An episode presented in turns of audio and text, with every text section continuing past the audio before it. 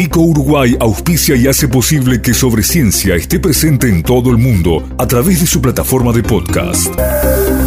Este episodio llega a ustedes a través de Vico, al vanguardia y al servicio de la ciencia. www.vico.com.uy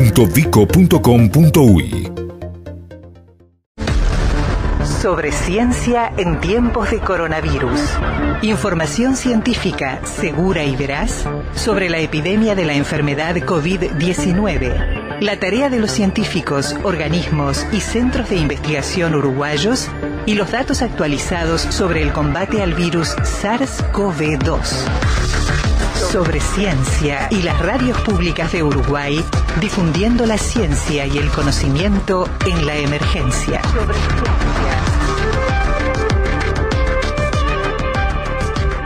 Bueno, el tema de los tratamientos para recuperar pacientes graves de coronavirus a partir de plasma de, donantes es algo que está instalado como un asunto no solo de interés, sino de actualidad, porque en las últimas horas, incluso desde Estados Unidos, se aceptó la posibilidad de su uso terapéutico, insisto, como herramienta para la recuperación de pacientes con, bueno, un cuadro grave de COVID-19 y es un plasma, insisto, que tiene que venir de gente que ya cursó la enfermedad y se curó. Pero nos interesa detenernos un poco más en todo esto, qué ensayos están haciendo, cómo se conoce o no que pueda estar eh, dando resultados, sobre todo teniendo en cuenta la dificultad para tener un tiempo prudencial, ¿no? En el, en el control de lo que puede ser un tratamiento experimental y fuera de eh, lo que era, bueno, la previa, ¿no? Así que vamos a agradecerle muchísimo al doctor Luis Cantalupi, que es asesor técnico del protocolo de plasma de la Dirección de Hospitales de la Provincia de Buenos Aires. Eh, doctor Cantalupi, ¿cómo le va? Buenas noches.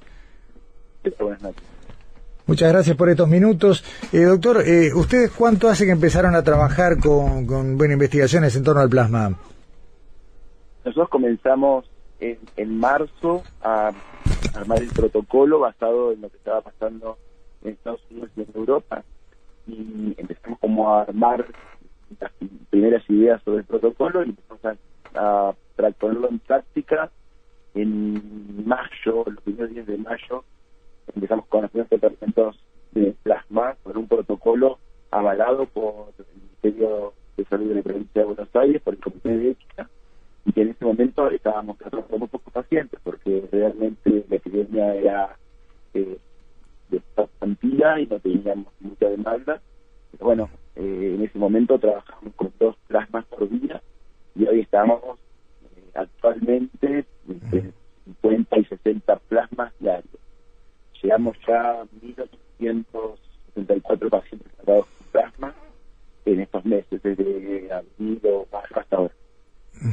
Eh, doctor, ¿qué, ¿qué evolución se da a partir de la aplicación de plasma y, previo a eso, qué condición tiene que tener el paciente en cuanto a su gravedad o, a la manera en que esté cursando la enfermedad para que se decida ingresarlo en, este tipo de tratamiento? Bueno, eso ha ido evolucionando. En el inicio nosotros usábamos plasma eh, en pacientes graves o muy críticos. Actualmente estamos a correcto a flexibilizarnos con las indicaciones en pacientes moderados a graves y no tanto en la utilidad del plasma es un estadio temprano porque actúa como con los anticuerpos neutralizantes, eh, impidiendo la acción del virus sobre el pulmón, por lo tanto no hace lesión pulmonar y no provoca tantas complicaciones en el sistema COVID. O sea que es muy útil en instauración precoz, cuando el paciente empieza a requerir oxígeno porque tiene afectación pulmonar incipiente y nosotros, según la condición clínica, según las comorbilidades o las enfermedades tiene previamente, sabemos que son pacientes que tienen más riesgo de complicaciones que otros. En esos pacientes empezamos terapia mucho más funcionalmente. Doctor... vimos de esta forma vimos que los pacientes que tendrían o pasarían seguramente a terapia intensiva no lo hacen, por lo tanto tenemos más camas de terapia intensiva y no tenemos la protección de salud. Correcto. Eh, doctor, tenemos un pequeño problema con la señal. No sé si está en algún lugar que tenga mucho cemento o algo. Se va y viene, se corta un poquito. A ver si. ahora. Ah, ahí está, perfecto. Ahora lo escuchamos con total claridad. Está La, A ver, la posibilidad del tratamiento con plasma, eh, como usted dijo, se empezó a manejar a los meses de que, bueno, conocimos la enfermedad como paliativo. Eh, una vez que se supera, digamos, la etapa, se, revierte la gravedad del paciente, ¿se continúa el tratamiento con plasma? ¿Se le da por un tiempo acotado? ¿Cómo, es la, la, terapia en sí? Nosotros tenemos, eh, aplicamos el plasma por lo general en el 95% de los casos, en una sola dosis de 200 mililitros cúbicos. Esa dosis es la única. Por lo general, en algunos pacientes que no han tenido mejoría y que tienen todavía eh, recuperación y demás, podemos evaluar y ver de hacer una reinfusión a las 48 o 72 horas, pero la verdad que son la mayoría de los casos. Por lo general, con una unidad de plasma evoluciona favorablemente y vemos si tiene o no posibilidad de recuperarse, que por lo general no requieren una segunda dosis. Igual el plasma es un recurso finito que depende de la voluntad solidaria de las personas que la enfermedad. Claro, hay campañas, el doctor, hay campañas para convocar donantes, ¿no? Hay muchas campañas, pero nosotros siempre tenemos, vamos corriendo por detrás, porque tenemos siempre más pedidos y cantidad de plasmas obtenidas. Más allá de que hacemos campañas publicitarias, de que eh, se difunde en la sociedad y demás, estamos todo el tiempo desde los hospitales intentando convocar pacientes recuperados. La verdad es que no tenemos una gran cantidad de pacientes. Nosotros llevamos hasta ahora eh, donantes, 700 donantes en total en todo este tiempo en la provincia de Buenos Aires. Somos los que más tenemos plasmas en Argentina por ahora. O sea que eh, tenemos una red armada con Cucaiba, y Cucaiba va a buscar Cucaiba es un centro de aviación en Argentina que, que, tiene una, logística con autos y demás, que pasa a buscar al potencial donante, lo lleva a donar plasma y lo devuelve a su casa, y ahora sí tenemos muchas dificultades para los pacientes con el plasma. De un, de un donante, una persona que se curó de COVID y acepta donar plasma, ¿cuántos tratamientos pueden extraer? O al revés, ¿cuántas personas hacen falta para tratar a un enfermo? Bueno, es que cada paciente puede donar entre 3 y 4 unidades de plasma, que nos sirve para dar hasta 4 pacientes. Eh, o sea que sí, con un paciente tratamos de cuatro. Claro. La, verdad es que por eso con 700 pacientes hemos obtenido hasta ahora 2.800 plasmas, de los cuales tratamos a 2.000 pacientes. Claro. Eh, es un poco la, ecuación. Fíjense que dato importante es que de los donantes, la mayoría son mujeres las que se ofrecen como voluntarias. Eh, de las mujeres que se ofrecen voluntarias son las que las pueden donar porque al tener embarazos múltiples, patología asociada al embarazo, no son fáciles de donar por los anticuerpos. los hombres son los que menos voluntarios son para donar, pero son los que más requieren plasma. Acá hay como una controversia, ¿no? Las mujeres son las que más intentan donar y los hombres son los que más necesitan plasma. Es un poco como revertir, como que todo el mundo done, ¿no? Claro. hay una, hay una, hay, parece una diferencia de género en la voluntad de donar entre mujeres y hombres.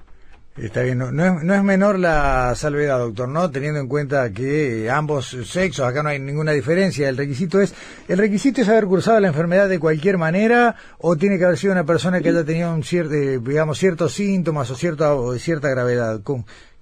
Mire, por lo general nosotros eh, al, inicio pensábamos que todos los pacientes que habían tenido la enfermedad de alguna forma, más que sean leves o asintomáticos, servían para para hacerlo antes de plasma. Recordemos que los que tienen enfermedad leve, por lo general, tienen bajo nivel de anticuerpos, bajo título de anticuerpos, y son plasmas menos efectivos. Entonces ya estamos utilizando o estamos seleccionando pacientes que hayan tenido enfermedad COVID.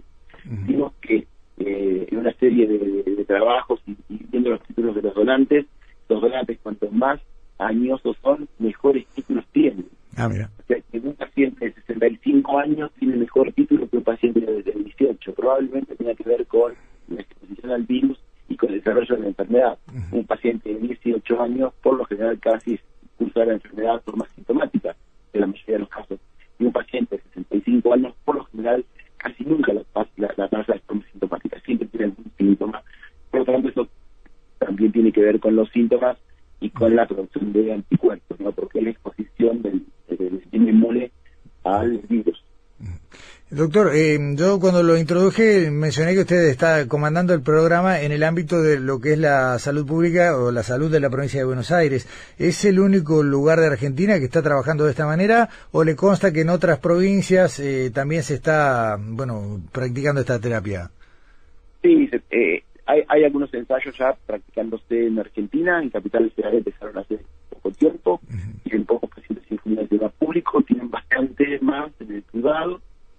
Eh, el CENIC tiene una, una red de, plasma bastante interesante, comandada por el doctor Rupón. Ellos deben llevar actualmente unos 150 pacientes, 200 pacientes infundidos, y en Capital Federal el número es mucho, mucho menor en el público.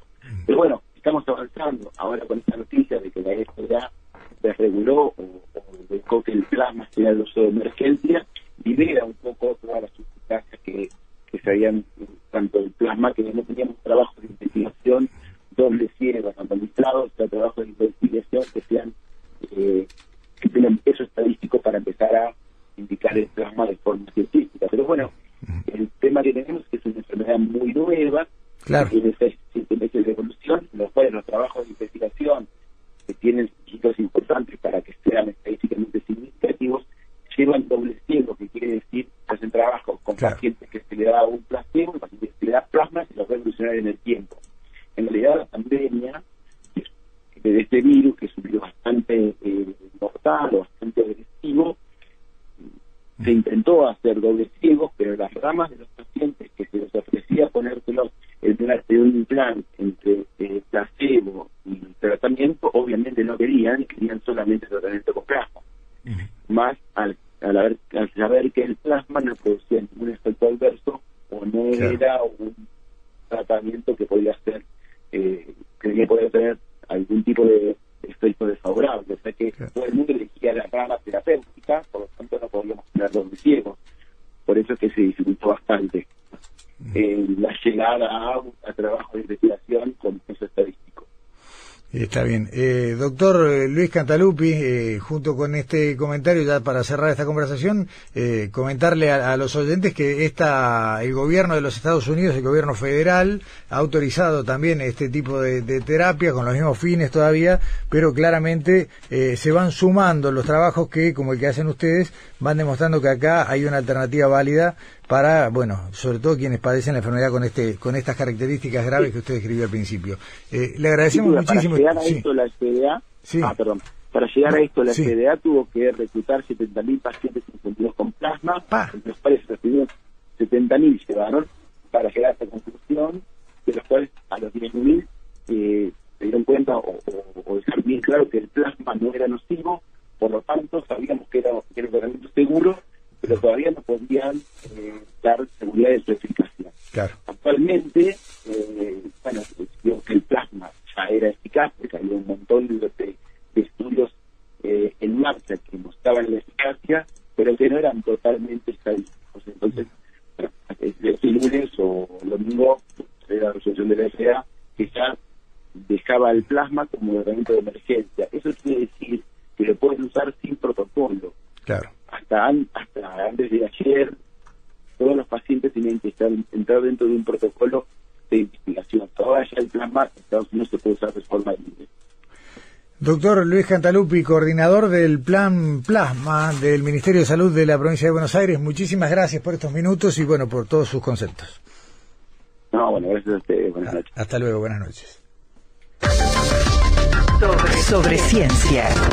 Información científica segura y veraz sobre la epidemia de la enfermedad COVID-19 y la tarea de los científicos uruguayos.